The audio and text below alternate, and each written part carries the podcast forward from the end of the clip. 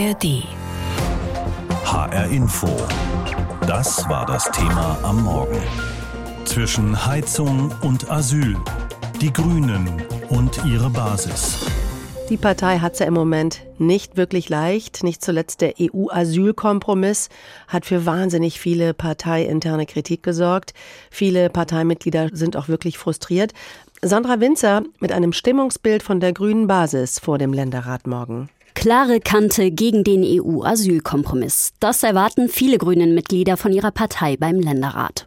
Und ja, es gibt viele Ampelreizthemen, die grüne Parteimitglieder umtreiben. Gebäudeenergiegesetz, Autobahnausbau, vor allem beim EU-Asylkurs wächst der Unmut bei der grünen Basis. Ist natürlich schon bitter. Das war irgendwie für mich eine Wahl zwischen Pest und Cholera und man hat sich für Cholera entschieden. Zum Beispiel, dass also auch nicht mal minimale Kompromisse da auf EU-Ebene möglich waren. Auf der einen Seite gut, dass man in ein gemeinsames Verfahren einsteigt.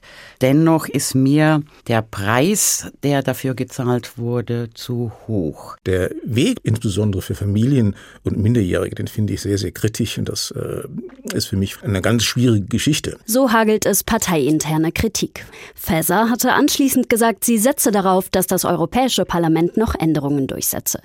Gabriele Littra vom Ortsbeirat im Frankfurter Nordend hätte sich trotzdem eine andere Entscheidung erhofft. Da hätte ich eine rote Linie eingezogen und hätte auch von Frau Faeser erwartet, dass sie irgendwo eine rote Linie einzieht. Die EU zeigt für viele Parteimitglieder ein finsteres Gesicht. Die Basis sieht die Grundsätze der Partei in Gefahr, wirft der Bundesregierung mangelnde Ambitionen vor und damit auch ihren Spitzenleuten. Parteimitglied Edgar Klein sieht das etwas optimistischer. Er ist trotzdem zufrieden, dass Dinge vorangetrieben werden. Weil wir kommen vorwärts. Wir kommen mit kleinen Schritten vorwärts, aber wir kommen vorwärts. Es gab noch nie so eine hohe Stromproduktion aus Erneuerbaren wie in den letzten Monaten. Wir haben den ganzen Gaskrieg, den Putin angezettelt hat, überstanden. Wir haben viele Dinge im Bereich der Bürgerrechte auf den Weg gebracht. Manchmal sind vielleicht die Kompromisse zu hart, aber wir haben eine deutlich mehr auf die Verantwortung dessen, was wir als Gesellschaft vertreiben müssen, laufende Regierung und das ist gut. Die Regierung reibe sich aber aneinander auf. Das sei schade, fährt er fort. Die Themen sollten konstruktiver und schneller ausgetragen werden, um das Vertrauen bei den Wählenden wieder aufzubauen. Gabriele Tra vom Grünen Ortsbeirat im Frankfurter Nordend. Ich denke halt auch, dass die Grünen im Moment unter sehr starkem Bestuss stehen, weil sie im Grunde die einzigen sind, die versuchen tatsächlich was zu verändern. Und Veränderung produziert immer Angst und damit müssen wir leben und da müssen wir durch. Sie und Ihr Parteikollege Reinhard Klapproth wundern sich auch über die Panik rund um das Gebäudeenergiegesetz seitens CDU und FDP. Die tun ja gerade so, als müsste jetzt jeder, der eine Heizung im Keller hat, sofort 100.000 Euro berappen, um das zu ändern. Das ist schlicht Unsinn. Da müssten wir, finde ich, als Grüne auch selbstbewusst auftreten. Ich habe auch die Innerampelopposition der FDP nicht verstanden, dass das so hochgebauscht wurde ist für mich einfach ein unglaubliches Phänomen, das ich nicht so ganz nachvollziehen kann. Das umstrittene Gesetz zum Austausch alter Öl- und Gasheizungen wurde gestern in den Bundestag eingebracht. Damit ist eine Verabschiedung noch vor der Sommerpause wahrscheinlich. Die Ampel erntete Kritik. Wirtschaftsminister Habeck verteidigte den Kurs. Das Hoffen auf den Länderrat seitens der Grünen Basis geht weiter. Viele Mitglieder erwarten von ihrer Partei, dass sie sich deutlich von dem EU-Asylbeschluss distanziert. Reinhard Klapproth. Das ist eigentlich der EU nicht würdig. Also ich hoffe mal, dass das noch im Europaparlament geändert werden kann. Und da wünsche ich mir auch vom Länderrat, dass der dort da die Stimme erhebt. Wenn es um Umfragen geht, dann reagierten Politikerinnen und Politiker da ja ganz unterschiedlich drauf. Sind sie gut? Zitiert man sie dauernd? Sind sie schlecht? Sagt man gerne, ach ja, Umfragen ist ja nur so eine Momentaufnahme. Die Grünen können auf jeden Fall gerade nicht mit guten Umfragen punkten. Ganz im Gegenteil, standen sie vor einem Jahr noch an der Spitze vor SPD und Union, sind sie heute auf Platz vier runtergerauscht, hinter die AfD. Und ihre einstigen Superstars, Robert Habeck und Annalena Baerbock, scheinen ja vom Politikbetrieb irgendwie aufgefressen worden zu sein. Sie ziehen irgendwie nicht mehr. Am Wochenende morgen findet hier vor den Toren Frankfurts in Bad Vilbel der kleine Parteitag der Grünen statt. Und da wird und muss man sich viele unangenehme Fragen stellen. Timon Ginos ist einer der beiden Bundessprecher der Grünen Jugend. Und der wird morgen auch in Bad Vilbel dabei sein. Ich habe vor der Sendung mit ihm gesprochen und ihn erstmal gefragt, ob er eigentlich gerade stolz ist, ein grünen Politiker zu sein. Also natürlich ist es gerade keine einfache Situation. Und dennoch äh, weiß ich, dass es natürlich so ist, dass die Grünen auch für uns als Grüne Jugend immer noch die ersten Verbündeten sind und nicht Gegner in politischen Konflikten. Und wir sehen aber natürlich gerade eine Situation, wo es nicht einfach ist, an vielen Stellen was durchzusetzen. Beim Klimaschutz geht es zu langsam voran, bei der Verkehrswende und gerade auch in der Migrationspolitik hatte man sich eigentlich große Ziele gesetzt, das Leid an den Außengrenzen zu beenden. Und mit den aktuellen Reformen entfernt man sich von diesem Ziel eigentlich. Kann man denn als junger Grüner da überhaupt noch mitgehen? Also dieser starke Widerstand formiert sich ja doch besonders bei der grünen Jugend. Sie sagen gerade, wenn es um die Asylgesetzgebung geht, dass Sie da eine Aushebelung von menschenrechtlichen Standards, um mal nur einen Punkt zu nennen, befürchten. Ja, die Gefahr besteht gerade. Die europäische Reform des Asylsystems kann möglicherweise den individuellen Asylrechtsanspruch in Europa massiv einschränken. Und das ist, glaube ich, der völlig falsche Weg, mit dieser Herausforderung umzugehen. Auch da ist es ja aber so, ich meine, diese Reformen kommen am Ende gerade auch von einer sozialdemokratisch geführten Bundesregierung, von einer Innenministerin Faeser, die Kinder in Haft nehmen möchte. Und das ist natürlich etwas, was wir nicht mittragen können. Und da ärgert es mich natürlich auch, dass die Grünen das mittragen. Mhm. Dann ist es doch eigentlich ganz furchtbar, dass sie sich gerade alle in der Ampel zusammenfinden müssen, oder? Ach, was heißt ganz furchtbar? Also ich bin erstmal natürlich auch froh, dass die Union gerade nicht regiert. Ich glaube, dass die in diesen Situationen noch viel schlechtere Kompromisse treffen würde. Aber natürlich ist es nicht einfach. Die FDP agiert oft auch gegen die Grünen. Die SPD positioniert sich manchmal nicht und wenn sie sich dann positioniert, meistens nicht auf eine gute Seite. Ich glaube, wichtig für die Grüne Partei ist es da weiter den Schulterschluss mit der Zivilgesellschaft zu suchen. Und das kann man, glaube ich, korrigieren, indem man sehr konsequent für seine Themen kämpft und auch genau das wollen wir jetzt ja am Wochenende einfordern. Ähm, gucken wir nochmal auf den kleinen Ampelpartner, die FDP. Ähm, die macht sich so groß dafür, dass sie eigentlich so klein ist und sagt relativ deutlich, was sie will, was sie nicht will, also vom Tempolimit über die Wärmewende und kommt gefühlt überall damit durch durch und die eigentlichen Wahlgewinner von damals, mhm. also ihre Grünen, machen sich klein, ducken sich weg, geben sich fast immer mit den Kompromissen zufrieden. Wünschen Sie sich, dass Ihre Partei mal so grüne Eckpfeiler einrammt und sagt, so FDP, das sind wir? Ja, absolut. Also ich verstehe es manchmal auch nicht, äh, wie die FDP gefühlt so viel durchsetzen kann. Ich glaube, weil auch sich auch oft leider die SPD auf die Seite der FDP schlägt. Ich glaube, manchmal ist es auch schwierig, wie eigentlich gesellschaftliche Mehrheiten stehen. Und ich glaube, dass eben genau darum eben auch die Grünen stärker ringen müssen. Und ich glaube, dafür muss man auch manchmal konsequenter und streitlustiger für seine Themen gerade einstehen. Gerade im Bereich vom Klimaschutz ist man da vielleicht auch manchmal schon zu sehr dem entgegengekommen. Aber wie gesagt, es muss sich beispielsweise eben auch die SPD in dieser Koalition bewegen, damit man eben nicht immer alleine steht. Jetzt in Bad Vilbel morgen, da werden Sie natürlich auch dabei sein und Sie werden als grüne Jugend sicherlich trefflich streiten mit den Alten da.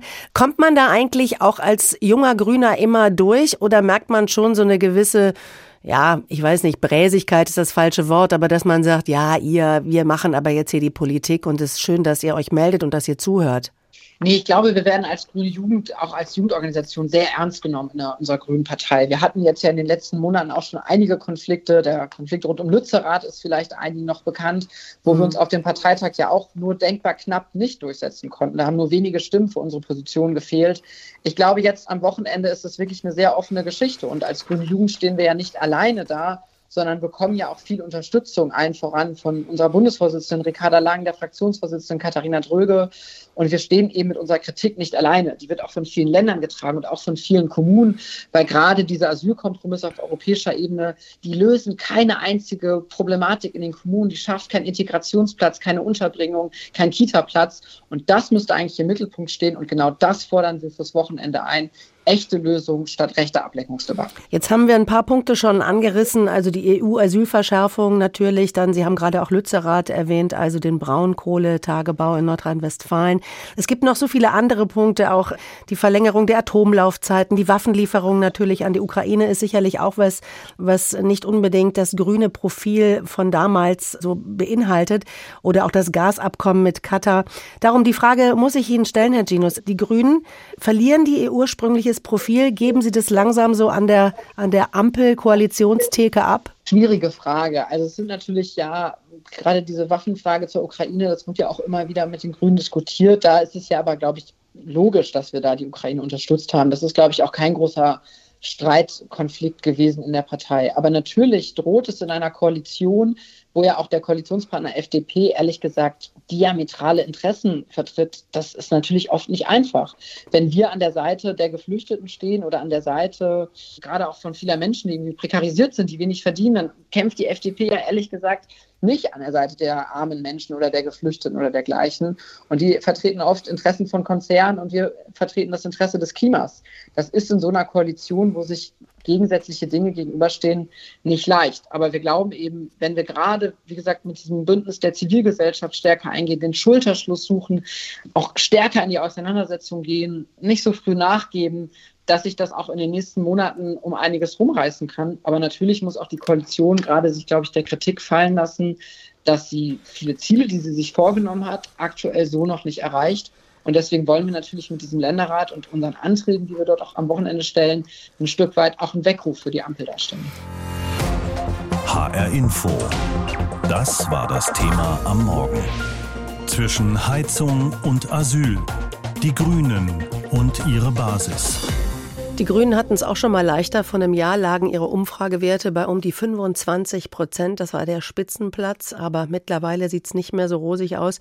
Darüber wird man auch sprechen. An der Basis, an diesem Wochenende in Bad Vilbel. Denn dort findet der kleine Parteitag der Grünen statt, der Länderrat in Hessen. Mit den hessischen Grünen, aber eben auch mit der Bundespartei.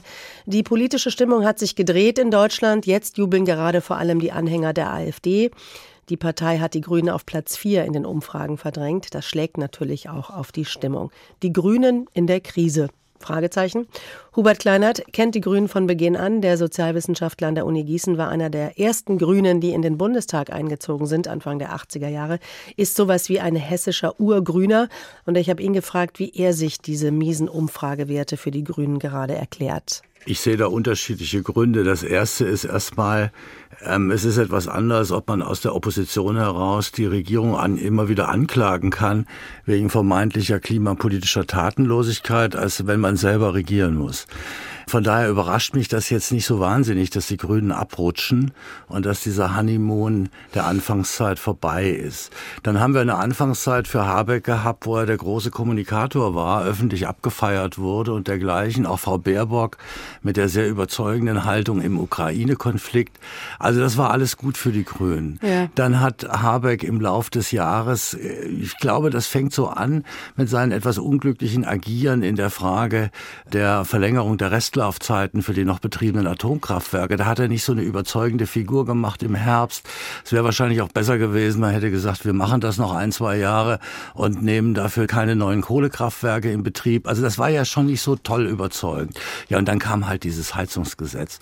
Und da kann man nur sagen, ähm, das war schlecht gemacht und noch schlechter kommuniziert. Es tut mir leid. Mhm. Also ein anderes Urteil kann man darüber nicht abgeben. Und jetzt kommen auch noch diese Misshelligkeiten dazu. Migrationsthema, die Grünen meckern. Man hat immer eine europäische Asylregelung äh, gewollt und nun kriegt man sie und nun ist es auch wieder nicht richtig.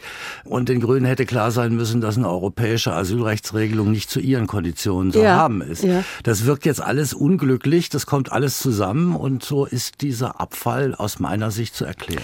Ähm, sie haben einiges eben schon aufgezählt, was unglücklich gelaufen ist, so haben Sie es äh, formuliert. Ich sage jetzt mal, das Profil der Grünen ist äh, dadurch auch wirklich arg geschliffen worden. Also Waffenlieferungen an die Ukraine, Verlängerung der Atomlaufzeiten, Lützerath, das Gasabkommen mit Katar, Flüssiggasterminals, jetzt die EU-Asylverschärfung, das Heizungsgesetz. Das ist ja eigentlich alles nicht mehr so die grüne Kernidee. Ähm, wie lange überstehen die Grünen das noch? Die Frage, was die grüne Kernidee ist, die habe ich im Laufe meines politischen Lebens viele Dutzend Male gestellt bekommen. So einfach ist die gar nicht zu beantworten, aber da versteht ja wahrscheinlich auch jeder was anderes darunter. Aber natürlich ist es eine Tatsache, die Grünen sind angetreten, um konsequentere Klimapolitik zu betreiben, um nun mal auf diesem Gebiet zu bleiben. Und das heißt natürlich CO2-Reduzierung. Das ist auch völlig richtig. Und da ist in der Vergangenheit zu wenig getan. Nur muss man natürlich sehen, das alles ist unheimlich unheimlich schwierig und eine komplizierte Materie und da sind ganz viele einzelne Fragen äh, zu klären, die man durchaus auch wieder kontrovers diskutieren kann und wo man nicht einfach mit dem Spruch, wir müssen schneller sein beim Ausbau der Windkraftanlagen rauskommt. Also da könnte man sagen, da sind die Grünen mit einem im Prinzip richtigen Grundansatz auf der Mühsal der Ebenen angekommen und verwickeln sich jetzt in vielerlei schwierige Einzelfragen, wo aus meiner Sicht man auch nicht richtig bedacht mhm. hat, was man bei den Leuten anrichtet, wenn man ein solches unfertiges Gesetz präsentiert. Und Herr Kleinert, man ist Teil der Ampel und die kleinste Ampelpartei, die FDP, die ist wie ein Terrier und verbeißt sich regelmäßig in den Waden von Baerbock, von Habeck und Co. Wie kann das eigentlich sein, dass sich die Grünen ich finde, man kann es fast so sagen, auf der Nase rumtanzen lassen von der FDP. Naja, dieses Bündnis war von Anfang an ein schwieriges Bündnis, das ist doch keine Frage. Die FDP hat in vielen Fragen eine andere Sicht. Das gilt übrigens für Frau Baerbock eher nicht.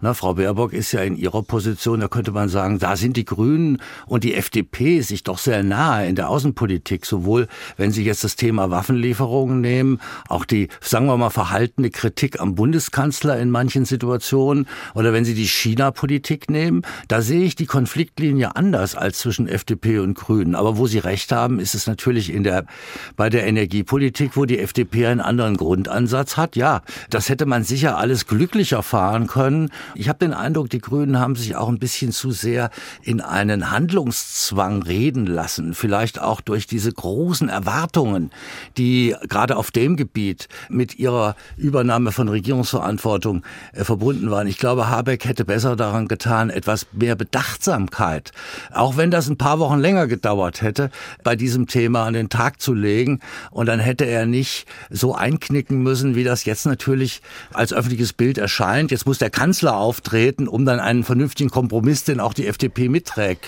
zu verkünden. Das hört sich nach einer schwierigen Gemengelage an, zumal die Grünen obendrein zwischen allen Stühlen sitzen, nämlich zwischen ihren Stühlen am Kabinettstisch in Berlin und ihren Stühlen am Kabinettstisch in Wiesbaden. Mehr darüber von unserer landespolitischen Korrespondentin Ariane Focke. Für die Grünen ist es ein Dilemma. Hier in Hessen in Regierungsverantwortung mit der CDU, in Berlin in der Regierung mit SPD und FDP. Das heißt, hier muss verteidigt werden, was in Berlin verzapft wird. Also das Problem momentan ist eigentlich eher, dass die Ampelregierung auf Bundesebene leider nicht entscheidungsfähig ist, äh, weil nicht alle Koalitionspartner sich verantwortungsvoll verhalten. Die Kritik von Tarek Al-Wazir geht in Richtung Berliner FDP und ihre bisherige Blockadehaltung, das Heizungsgesetz im Bundestag zu diskutieren. Immerhin, das ist seit dieser Woche vom Tisch. Bleibt für die Grünen aber noch ein ganz anderes Thema, was die Partei intern vor eine Zerreißprobe stellt. Der letzte Woche ausgehandelte EU-Asylkompromiss. Dagegen protestierten in einem Brief 700 grüne Parteimitglieder. Eine von ihnen ist Tina Zapf-Rodriguez, Fraktionsvorsitzende der Grünen im Frankfurter Römer. Diese ganze Einigung finde ich persönlich absolut fatal. Für uns ist das eine moralische Haltung, das ist der moralische Kompass. Wie gehen wir in der EU, in Europa mit Menschen um, die vor Krieg, vor Verfolgung, vor Hunger, vor den Folgen des Klimawandels fliehen? Das ist ganz klar, dass das in meinen Augen nicht okay ist. Am Wochenende wird die Partei den EU-Asylkompromiss noch einmal diskutieren. Dann kommen aus ganz Deutschland Parteimitglieder nach Bad Vilbel zum Länderrat. Dazu noch der gesamte Bundesvorstand und Bundesminister Habeck. Die Grüne Jugend Hessen will diese Bühne nutzen, um über die Haltung der Partei abstimmen zu lassen, sagt Rodi Cicek. Es wird zur Diskussion kommen und wir hoffen natürlich, dass sich die Mehrheit der Partei wieder äh, auf die Grundsätze der Partei sich verständigt und sagt, hey, das ist kein Kompromiss, das ist eine Verschlechterung und das äh, wollen wir so nicht. Die CDU hat es da schon einfacher, sitzt sie in Berlin in der Opposition und kann sich auch hier schon so langsam vom grünen Koalitionspartner in Hessen distanzieren. Ist schließlich Wahlkampf. Und das hört man auch. Boris Rhein beim Streik der Apotheker diese Woche in Wiesbaden. Was will die Bundesregierung? Die Bundesregierung will die Probleme unter anderem mit zwei Gesetzen äh, in den Griff bekommen. Das Gesetz ist falsch. Das Gesetz ist ein großer Fehler. Sorge darüber, dass die Ampelkoalition in Berlin den hessischen Wahlkampf beeinflusst, hat der grüne Tarek Al-Wazir jedenfalls nicht. Die Landtagswahl ist am 8. Oktober und wir haben Juni. Und wenn Sie sich überlegen, worüber Sie vor drei Monaten berichtet haben, dann merken Sie vielleicht, äh, dass die Entscheidung, wie am Ende die hessische Landtagswahl ausgeht, im September und Oktober fällt und nicht vorher. Bis dahin gibt es noch einen heißen Wahlkampfsommer. Und bis dahin könnten Themen wie Unwetter, Überschwemmungen oder Waldbrände, wie gerade aktuell in Hessen, am Ende den Wahlkampf für die Grünen befeuern. HR Info. Das Thema. Wer es hört, hat mehr zu sagen.